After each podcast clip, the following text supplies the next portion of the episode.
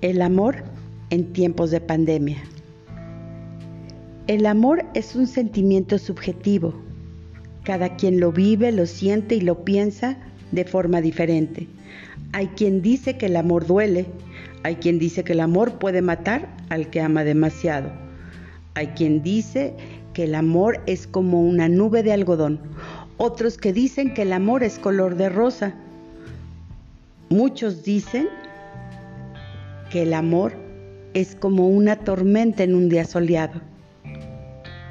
Alguien más llamado Pablo dijo que el amor es paciente y bondadoso. Pero la mayor expresión de amor no salió de la boca, salió del corazón de Dios. Pues ya que Dios dio a su único Hijo, Jesucristo, por amor a la humanidad, por amor a ti y a mí. Por amor a ti y a mí, Jesucristo se despojó del mismo. Siendo Dios, se hizo en forma de hombre y subió a la cruz. Esa cruz que representa el más grande, profundo y puro amor. Todo lo que Dios habló, dijo, también lo demostró acerca del amor. Él llevó a cabo una acción un hecho. Hay algunos otros que dicen que el amor se demuestra con palabras de aceptación, con actos de amor, regalos, detalles, con caricias, con abrazos. En este tiempo vamos a ver que el amor a veces ya no lo queremos tener, que ya no queremos nada que ver con el amor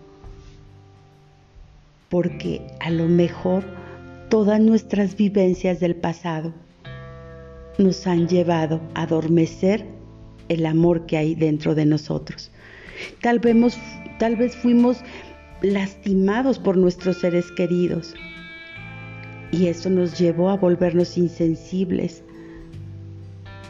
Quizás también hemos esperado que el amor nos encuentre, pero lo bueno es que hoy tenemos una nueva oportunidad de amar y hoy podemos empezar a recuperarnos para poder encontrar una manera de lidiar nuevamente con el asunto del amor.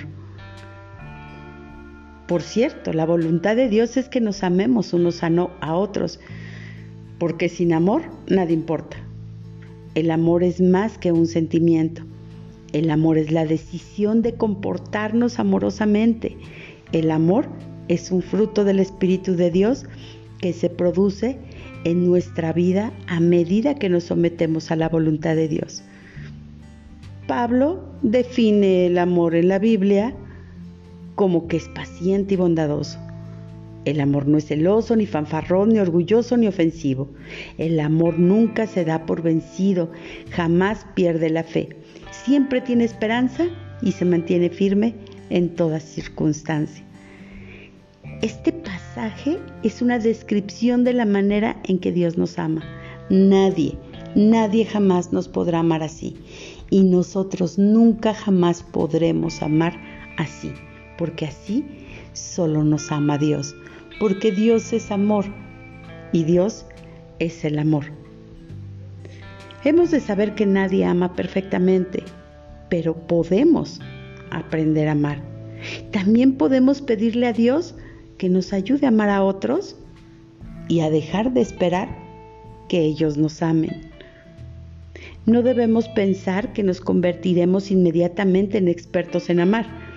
Debemos de ser pacientes, mientras que Dios desarrolla su amor en nosotros y nos enseña cómo amar. Después de nuestra decisión de actuar amorosamente, vendrán los sentimientos de amor y tal vez hasta podemos llevarnos una gran sorpresa cuando nos demos cuenta que nuestro amor está siendo correspondido.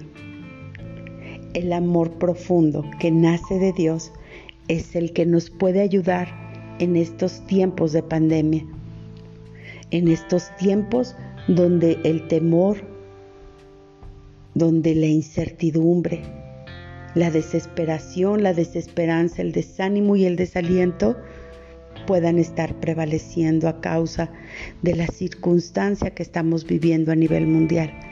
Pero hay alguien que está sobre toda circunstancia y Él es Jesucristo. Jesucristo basta, porque Jesucristo es amor. Él es el amor y el amor es acción. Espero que en este tiempo de pandemia sepas amar con acciones del corazón. Muchas gracias. Hasta luego. Soy Tete Segovia.